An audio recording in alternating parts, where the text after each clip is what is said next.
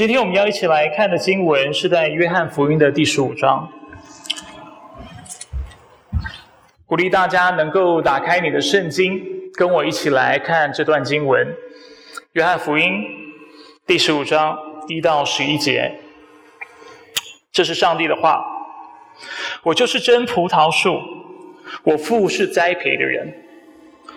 凡属我不结果子的枝子，他就剪掉。”凡结果子的，他就修剪干净，使枝子结果子更多。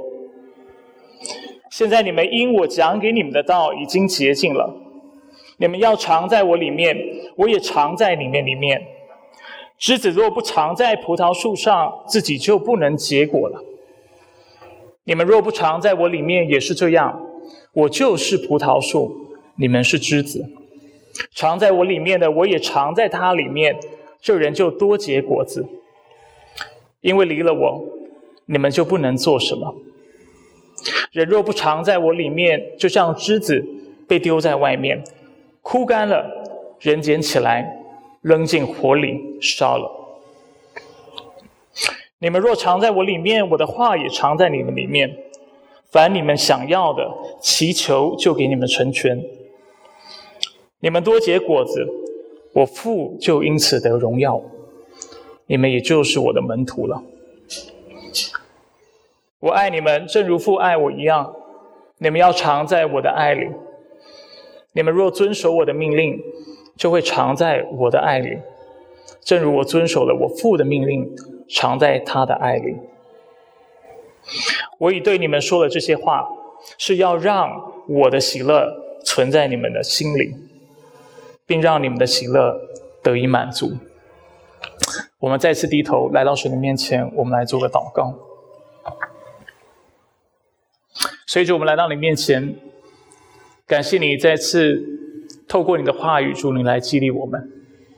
主你让我们看到，我们的生命并不是枯干的，我们生命也不是孤单的，因为主我们住在你的里面，并且你也住在我们的里面，而且主。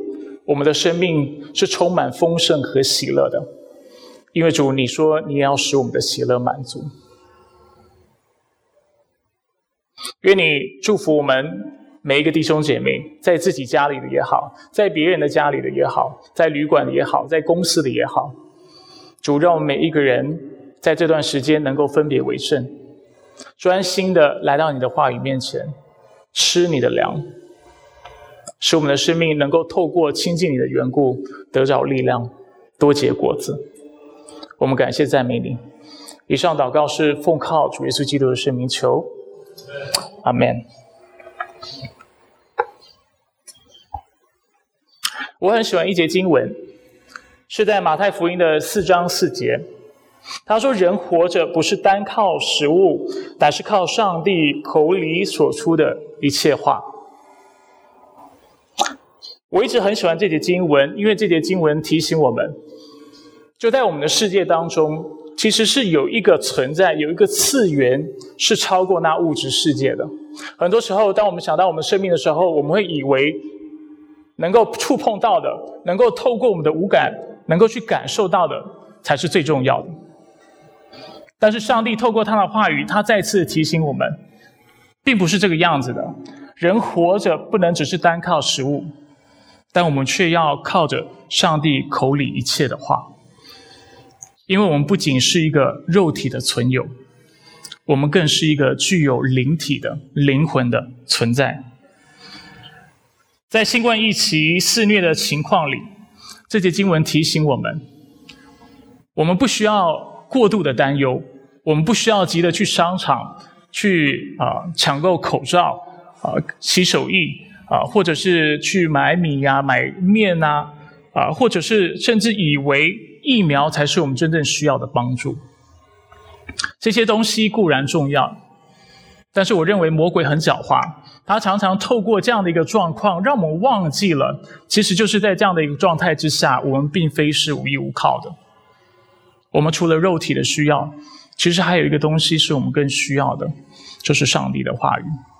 而且圣经提醒我们在这样的状况之下，我们更是要抓住真理，用真理束腰，并且拿起上帝的话，因为这是我们唯一的武器，我们抵挡仇敌的伎俩的方式。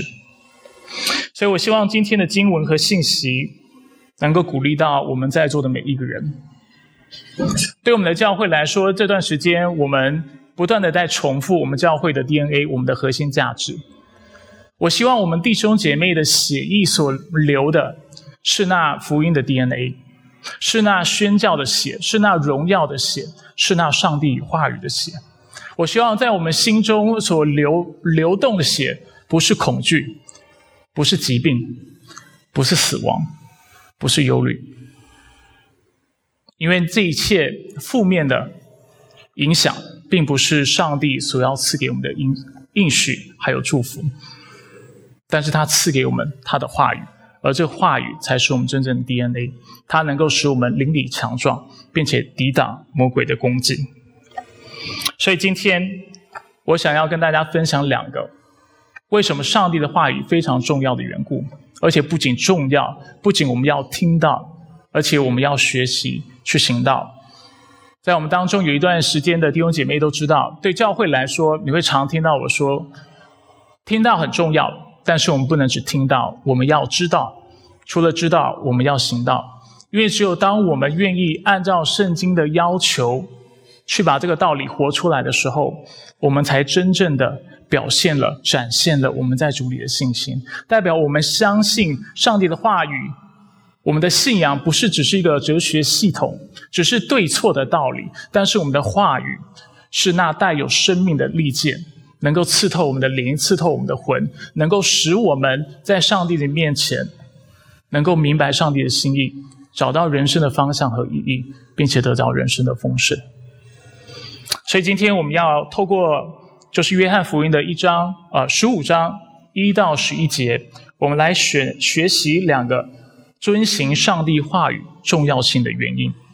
第一，为什么遵行上帝的话语很重要呢？因为上帝的话能够使我们多结生命的果子，遵行上帝的话能使我们多结生命的果子。约翰在他的福音书里记载了七个耶稣说过的“我是”。第一个是我是生命的粮，六章三十五节；第二个是我是世界的光，八章十二节；第三个是我是门，十章第七节、第九节。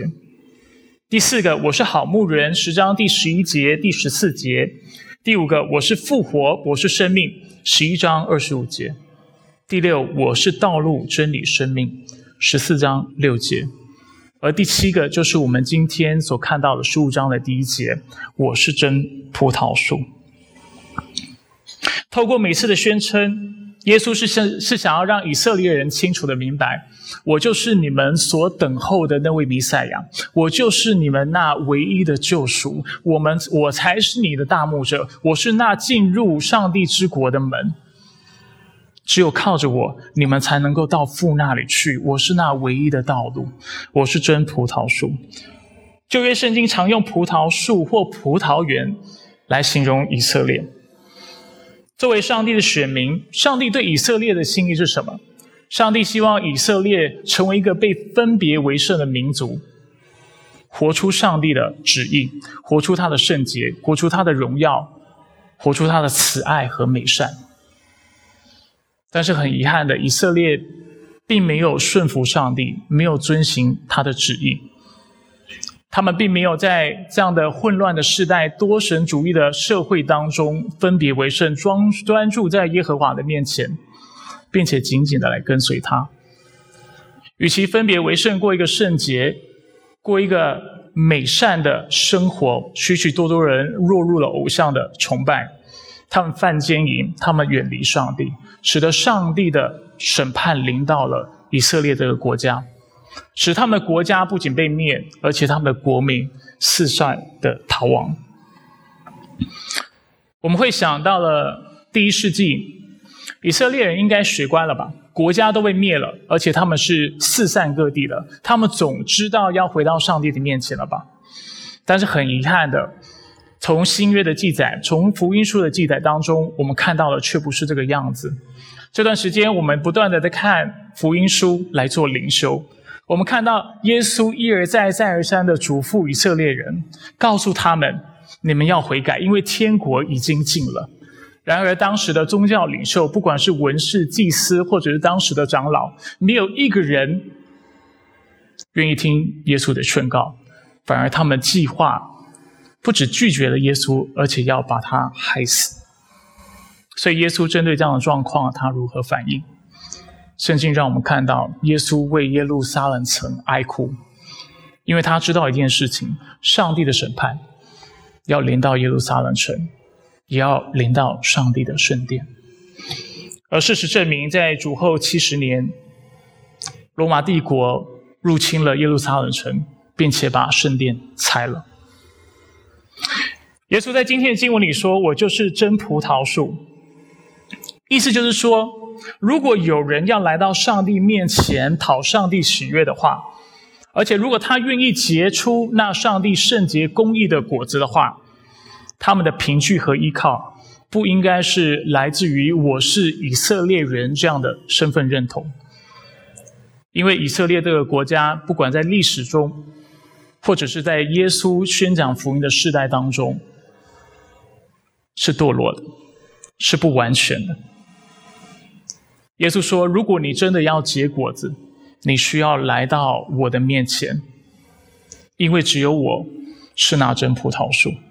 如果你愿意要结果的话，愿意被分别为圣，愿意活出当时我拣选以色列百姓要做的事情，能够成为公义的人，能够成为一个圣洁的民族，被分别出来的民族的话，你需要学会做一件事情，就是学会与我连接。”只有与我连结的人，才有可能结出圣灵的果子，上帝所赐的果子，并且借此荣耀上帝。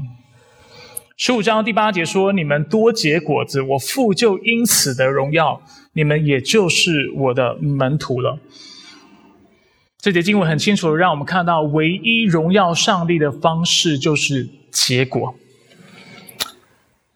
今天这段经文的比喻其实不难理解，在这个比喻里，耶稣就是真葡萄树，而天父上帝就是那位栽培的人。上帝作为栽培的人，他的目的很清楚，就是他希望他所栽培的这个葡萄树，而且透过这个葡萄树所浇灌的枝子，他们能够结出许多的果子来。如果我们不愿意跟这棵，葡萄树连结，其实我们就连枝子都不是，都不是，更谈不上要结果子。如果我们愿意跟这株葡萄树连接，但是却不结果子，结局也是非常清楚的。十五章第二节告诉我们：凡属我不结果子的枝子，它就剪掉。这样的枝子是那些在口头上宣称自己相信耶稣基督，但却在生命当中没有活出圣灵所结的果子的基督徒。他们的信仰是肤浅的，是虚假的。而当耶稣审判的那一天来到的时候，他要像经文所说的，他要把这样的人从这葡萄树上修剪下来，并且让他们承受上帝为魔鬼还有为不信人所预备的审判。所以十五章第六节说：“人若不常在我里面，就像枝子被丢在外面。”枯干了人捡起来扔进火里烧了。相较之下，十五章二节告诉我们，凡结果子的，他就修剪干净，使枝子结果子更多。圣经在许多地方都让我们看到，上帝因为爱我们的缘故，因为希望我们变得更好，而且让我们反映他的荣耀、他的圣洁、他的慈爱的缘故，他必会修剪、磨练、挑战我们的生命。就好像运运动员或者是演奏员，他如果要能够弹一首的啊非常好的琴，或者是他要在运动上面能够非常杰出、脱颖而出的话，他必须经经历非常严厉的训练。同样的一个基督徒的生命，如果要多结果子的话，他必定要经过磨练。只有被磨练过的生命，才有可能为主多结果子，而这样的生命才能够为自己带来益处。祝福周围的人，而且使上帝得到荣耀。换句话说，上帝透过所有愿意与基督连结的人，也就是今天的教会，他要完成他起初拣选以色列人所要完成的工作，就是成为一个能够反映他的荣耀的群体。作为教会，如果我们愿意完成这样的使命，我们就需要常在基督里与他连结。所以十五章第四节这么嘱咐我们：你们要常在我里面，我也常在你们里面。枝子若不常在葡萄树上，自己就不能结果子。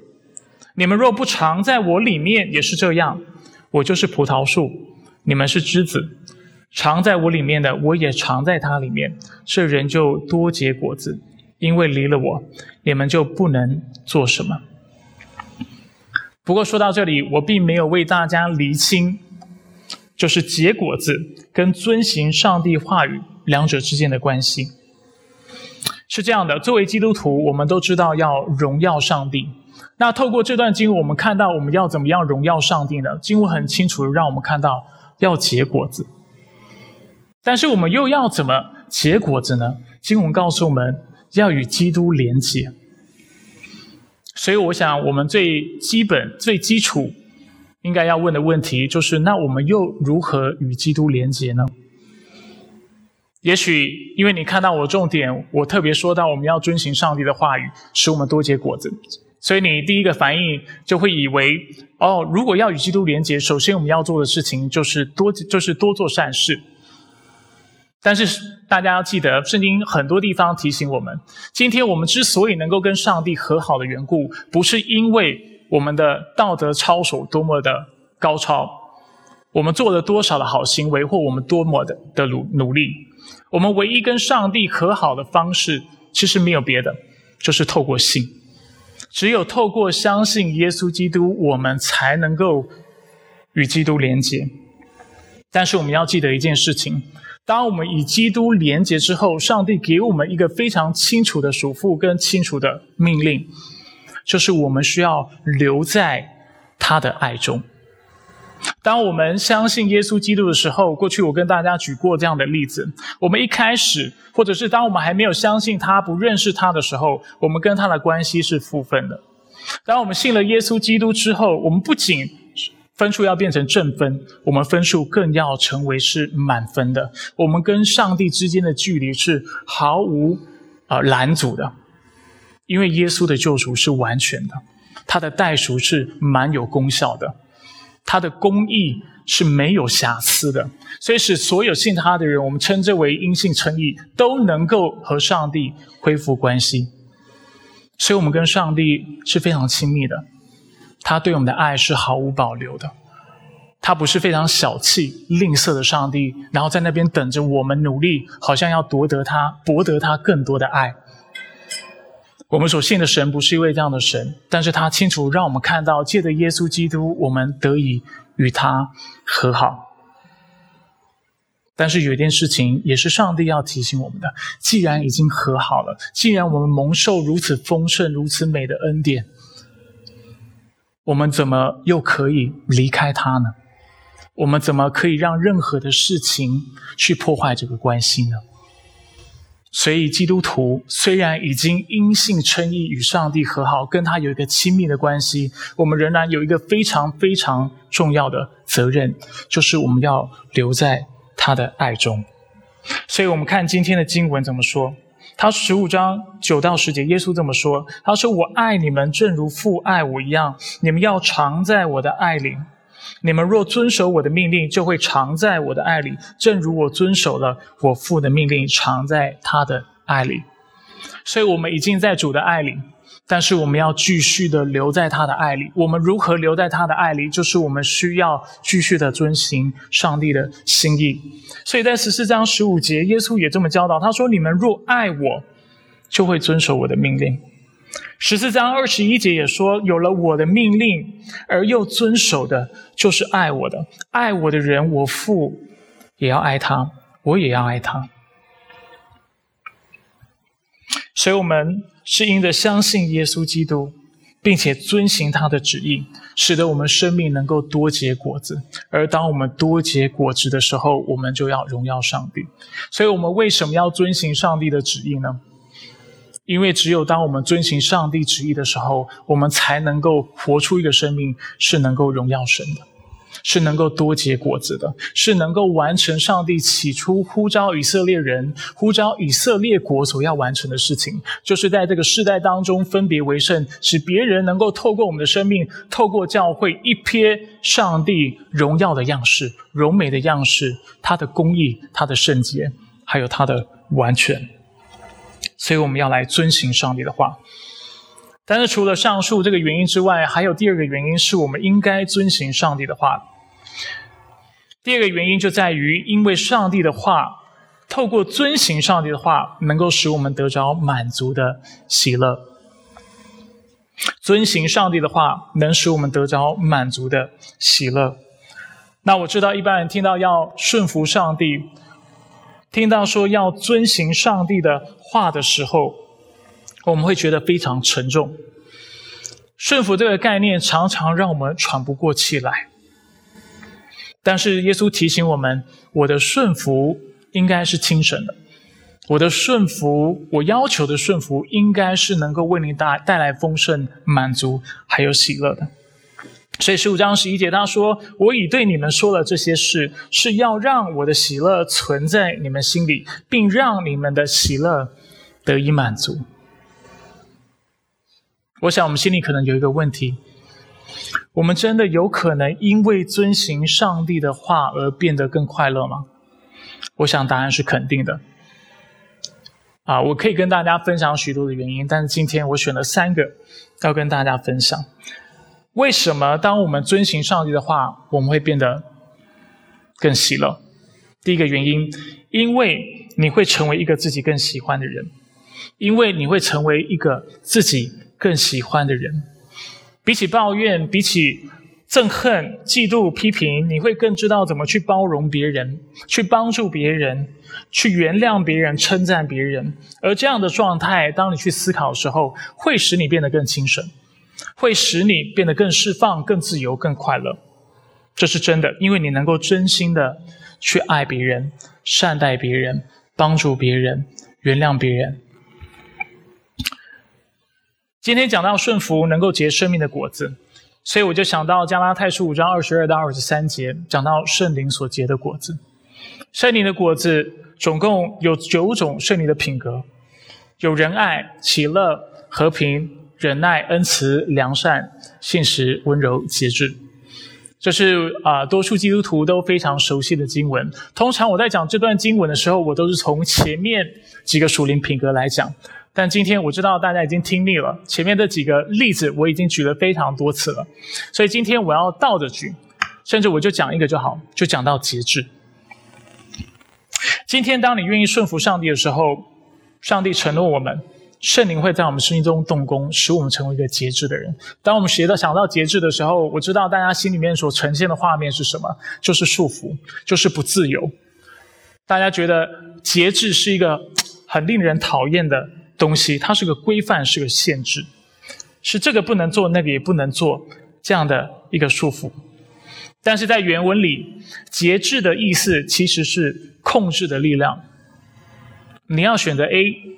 你就能够选择 A，你要选择 B 就能够选择 B。它的相反词的确是放纵，但是其实也是无能为力，也是无力控制。无力控制是什么状态呢？就是一种上瘾的状态。你明明不想要生气，但是你却控制不了你的情绪。你明明不想要自卑可怜自己，但是你就忍不住，你就办不到，你就不自觉的会自卑，你会嫉妒。你明明不想要再浪费钱了，但是你就控制不了那消费的欲望。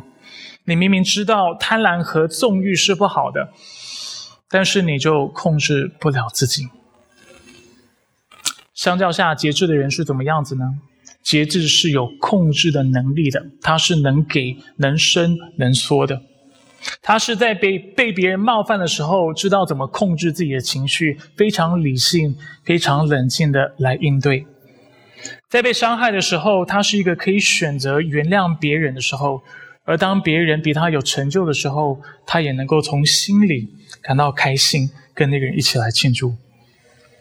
所以我们可以看得出来，节制才是真正的自由，它不是一种束缚。而当我们真的有节制的时候，我们的灵魂、我们的心理才有可能得到真正的喜乐。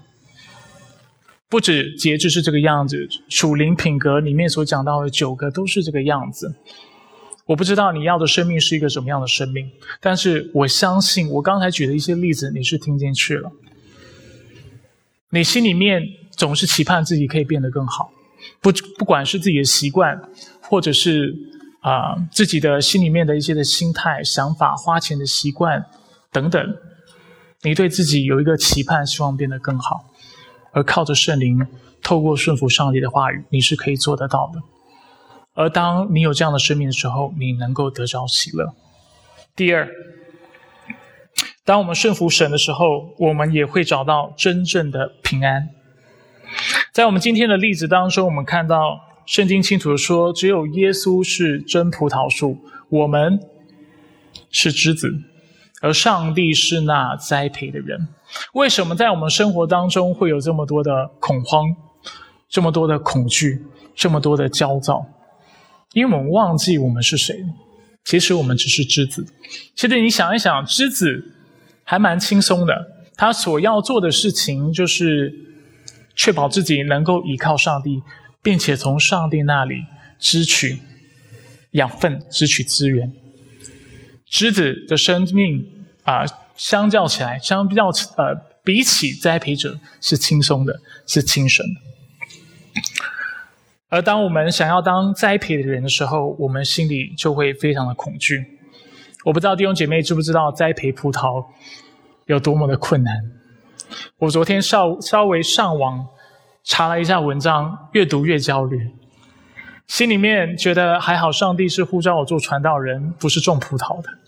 我跟大家分享一下我在啊研究读了很多文章之后，我看到什么东西。葡萄很需要学问。其中需要知道怎么育苗，以及根据葡萄的品种来选择对的土壤，把呃就是这个秧苗种下去。除了浇灌施肥外，还需要帮葡萄的藤搭架子。并且学会在不同季节做修剪的工作。我稍微了解一下修剪的工作，有冬剪，有夏剪。冬剪的意思就是说，在冬天的时候，你要怎么样修剪葡萄树；夏剪就是在夏天。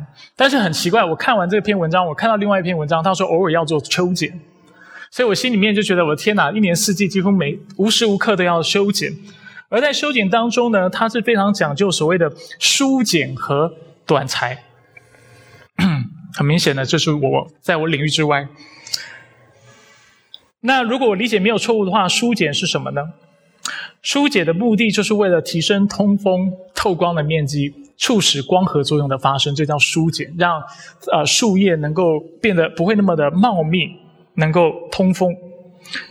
啊，我刚才讲短裁应该是短截，短截呢，简单来说就是截短了枝子，使枝子不会截取了流向。果实的养分，所以我们知道枝子太长的时候，你需要把它剪短，剪短之后才能够让它其他的分支能够长得更茂密。那据我所读的文章呢，短节又分长梢、中梢和短梢的修剪，其中包括抹芽、定梢、摘心和去复摘等学问。其实我也不知道我刚才说了什么，但是总之就是非常困难，就对了。所以我看完这些文章，我就觉得。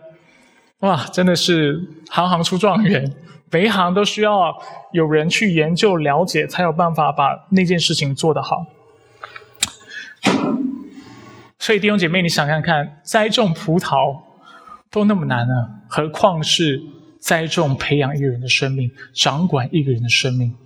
你问我，我想做栽种人吗？对我自己生命做全权的负责吗？老实说，我压力还挺大的。我们上周提到啊，不要忧虑这样的一个教导。我特别提醒弟兄姐妹，这段时间大家为什么会急得想要去商场购物囤积？主要的原因就是因为在我们许多人的心里面，其实我们是无依无靠的。在我们心里面，我们有一个声音告诉我们：如果我不为我自己负责，我不绞尽我的脑子保护我自己的话，没有人是会保护我的。世界上并不存在一个存有叫做上帝。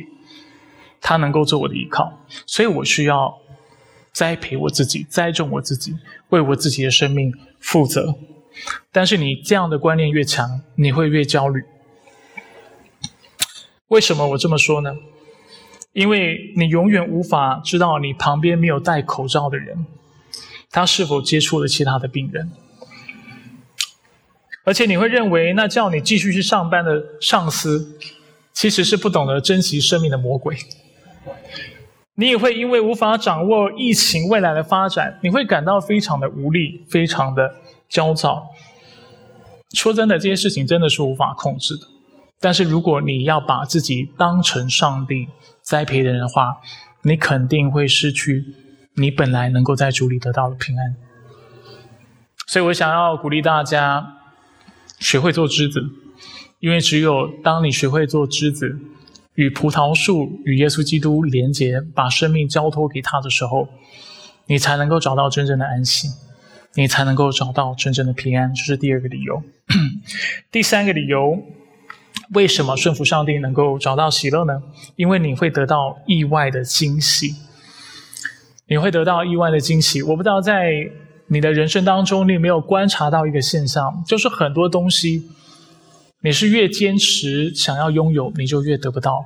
在几周前，我特别讲到了一个小圈圈这个概念。在我们的生活当中，有很多社交圈，有一些圈子是我们特别想要打进去的，但是我们会发现，我们越想要进去那个圈子，有些时候越进不去。我们做父母的，我们都希望我们孩子爱我们、孝顺我们。但是我不知道你有没有过这样的经历，或看过这样的一个状态，就是当你越坚持希望你的孩子来爱你的时候，你越发现你的孩子会叛逆，他越越不愿意来爱你，来顺服你。又或者我们会希望别人的尊重，而我们越希望尊重的时候，我们越发现我们越得不到尊重。那其实上述这些情况都是有原因的。比如说，当我们要想要挤进一个小圈圈的时候，其实我们要的是荣誉感，要的是归属感。我们其实真的没有客观的想过，他们在做的事情是不是我真的喜欢做的事情？他们的才干、他们的能力是否是真的我也具备的？所以，当我进去这个群体当中的时候，我是能够有贡献的，我是能够给予的，我在当中是能够跟他们激起。话题的这样的浪花的，很多时候我们没有这样想，我们只是心里想着我要进去，我要变得跟他们一样了不起，我要进入上流社会的圈子。而当你越这么想的时候，你就越看不清楚上帝创造你的目的是什么，而你心里面就会有非常多的恐惧，非常多的忧虑。我们得不到爱，是因为我们也不了解爱的核心动机就在于无私，就在于无条件。所以很多时候，当我们要求我们的孩子或者我们周围我们的伴侣来爱我们的时候，其实我们不自觉的，我们把很多的期盼压在他们身上。当我们给他爱的时候，其实我们心里在想的，而且我们在透露的就是，你也要一样爱我，不然你就是一个自私的人。但是谁承受得了这样的压力？这样的爱给别人是是无法喘喘不过气来的。但是上帝的爱却不是如此。圣经清楚让我们看到，在我们爱他之前，他先爱了我们。当我们不愿意回应，甚至我们把他当作敌人的时候，上帝说：“我仍然爱你。”同样的，我们往往得不到别人的尊重，是因为我们很多时候也不是一个懂得尊重别人的人。通常要尊重的人，最大的问题就在于他把自己看得太重。他觉得他自己很重要，所以他应该要被别人尊重。但是你越把自己看得很重的时候，别人就越难尊重你，因为你把他们看为粪土，你践踏他们的尊严，甚至你要求他们把你当成一个更优越的人来看待，而没有人喜欢这样子被对待。但是很奇妙的，当我们愿意顺服上帝、遵行他的话语的时候，我们会发现这一切的状况就会有所改变。就好像十五章第七节说的，就是说：“如果你们藏在我里面，我的话也藏在你们里面，凡你们想要的，祈求我就给你们成全。”这节经文告诉我们，那藏在基督里、跟他有亲密关系的人，也必会常常有上帝的话语在他的生命当中。而这样的人祷告是蒙上帝所垂听的，当然，我的意思不是说今天你来到上帝面前跟上帝求主啊，求你让别人尊重我，我要尊重，上帝就会按照你要的给你。更多时候，当我们如此来到上帝的面前，我鼓励你，不管你要的是什么，仍然学会来到上帝面前来祈求。但是，当我们真心的愿意来依靠神，来寻求他的心意的时候，我们会慢慢的被他话语改变。我们会慢慢在他的同在，在他的面前，就是在祷告的交通当中，被他慢慢的改变。也许你一开始所做的祷告是主啊，求你让别人尊重我。但是慢慢的、慢慢的，因为上帝光照你的缘故，你的祷告慢慢改变了。你不再祷告那样的祷告，你心里开始说：“主啊，你让我不要再那么在意别人对我的尊重吧。”而当你继续来到主的面前来亲近他、读他的话语、默想他的话语、祷告的时候，你会发现上帝又会继续改变你。与其祷告说：“主啊，求你让我不要那么在意。”你慢慢祷告说：“主啊，求你帮助我谦卑，我愿意做个谦卑的人，我愿意把自己看得轻一点，把别人看得重一点。”但是这还是一个非常啊抽象的概念，因为谦卑没有行动是抽象的。而很可能，你继续寻求上帝的信念的时候，你慢慢心里面有一个更清楚的感受。你突然发现，今天要做主的门徒，最好的做法就是实际的去服侍别人，去爱别人，去成全别人。而慢慢的、慢慢的，上帝就在这个过程，在你亲近他、向他祷告的过程当中，他就改变了你。而有一天，你会发现一个事情，就是当你放下。想要被别人尊重的时候，你就发现每一个人都很尊重你，因为每一个人都很喜欢你，很喜欢跟你在一起，很喜欢跟你在一个团队当中。每一个人都觉得跟你在一起真的很开心，因为你总是成全他们，帮助他们。你想到的都不是你自己，但是你想到的都是他们。而当你成为这样的一个人的时候，你就会发现大家会非常爱你、尊敬你，甚至把你当成他们生命的榜样，想要来效法。耶稣也曾经在福音书很多次的说过，或者是应该说，福音书在多很多的地方都记载：当我们越珍惜自己的生命，我们就必要失去自己的生命；反而当我们为了福音、为了上帝之国、为了上帝的缘故，愿意放下生命的时候，我们反反而要得着生命。当然，我今天这么说，不是在告诉你，当你在祷告的时候，亲近神的时候。上帝最终都会把把你那一开始所寻求的东西给你，就好像刚才讲到的尊重一样，不是这个样子的。但是我要强调的是什么？我要强调的是，上帝很多时候要给你的是远超过你所求所想的，跟你所一开始所期盼的很可能是不一样的。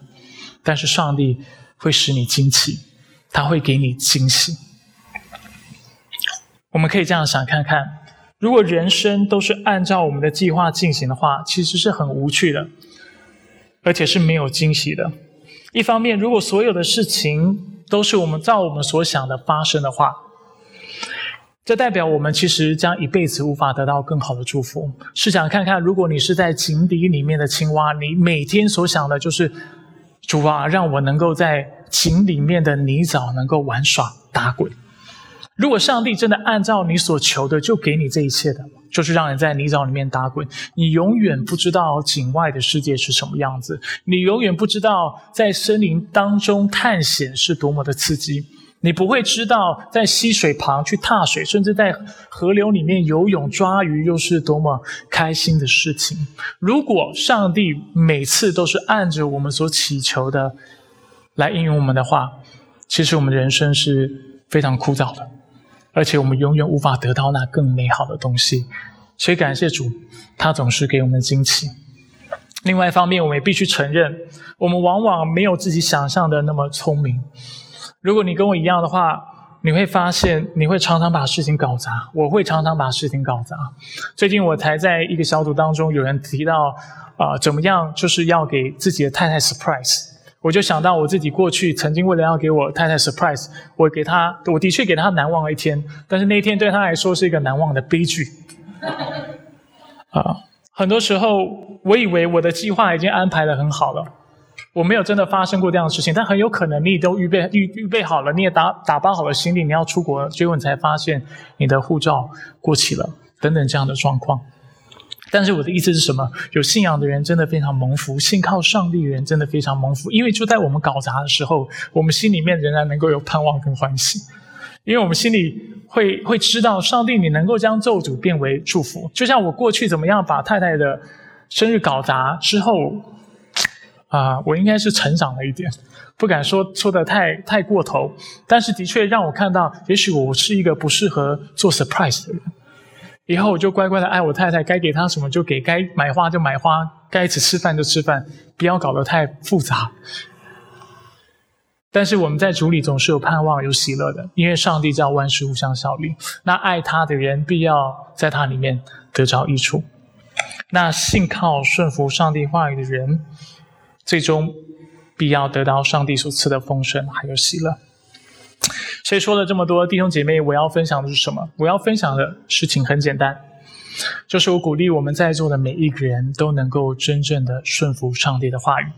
我鼓励你爱上帝的话语，不只听到要知道，不只知道要行道，切实的把上帝的心意在你心中活出来。因为当你这么做的时候，我知道会发生两件事情。第一件事情，你在主里或多结果子，你的生命会变得全然的不一样。当别人看到你的时候，他们就看到原来上帝之国临到的时候，原来上帝的爱临到的时候，他能够是如此的柔美，他能够如此彻底的改变一个人，是如此的圣洁，如此的公义，如此的正直，如此的平安，如此的喜乐，并且是有节制、温柔，是带有能力的。所以我祝福你，顺服上帝的话语。执行落实上帝的话语，你的生命要多结果子，而这样的生命才能够把荣耀给上帝。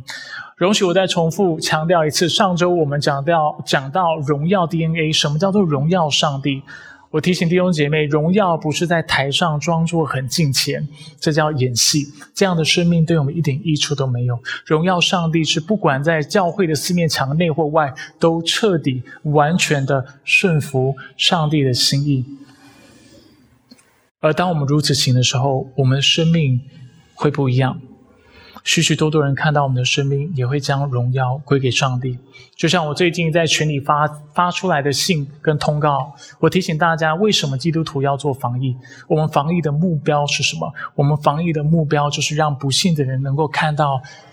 原来基督徒是如此珍惜生命的，是如此有智慧的，做事是如此谨慎的。因为我们的上帝是有秩序的上帝，我们的上帝是有智慧的上帝，我们的上帝是爱护每一个人生命的上帝。纵使我不怕，但是为了爱别人的缘故，我要落实防疫，而我们称之叫做爱人如己。鼓励大家落实上帝的话语，活出上帝的话语，你必要多结果子。第二。当我们愿意顺服神的时候，你也要相信一件事情：你能够得着在主里的喜乐，这是确凿的。因为你不再需要做自己生命的掌权者，你是有依靠的，他就是你的投靠。当你愿意顺服神的时候，你会变成一个比你自己想象中还要好的人，而且你会爱上这样的自己。当然，我鼓励你不要成为一个自恋的人，但是啊，我想你会非常期待。如果你真的能够从你所有的瘾、所有的问题、困难、坏习惯当中得到自由，这是何等喜乐的事情！而最后，就像我刚才所跟大家分享的，当我们愿意顺服主的时候，我们生命是充满惊喜和意外的。所以我但愿你在新冠疫情这样的一个处境当中，每一天早上起来，你是雀跃的，你是开心的，因为你的神与你同在。他要来带领你，不管今天发生什么事情，他都要叫这件事情使你得到益处。愿上帝祝福你。最后跟大家分享我一个很喜欢的引言：宗教改革的发起人马丁路德曾经这么说，英文是这样子的，他说：“The soul can do without all things except the word of God. If it has the word, it is rich and lacks nothing.” Since this word is the word of life, of truth, of light, of peace, of righteousness, of salvation, of joy, of liberty。中文翻译是：人的灵魂什么都能没有，就不能没有上帝的话。如果有上帝的话，灵魂就是丰盛的，毫无缺乏的，因为这话是生命的道、真理的道、光明的道、平安的道、公义的道、救恩的道、喜乐的道和自由的道。愿上帝的道能够切实的进入我们心里，使我们在它里面得到自由和释放。我们一起来做个祷告。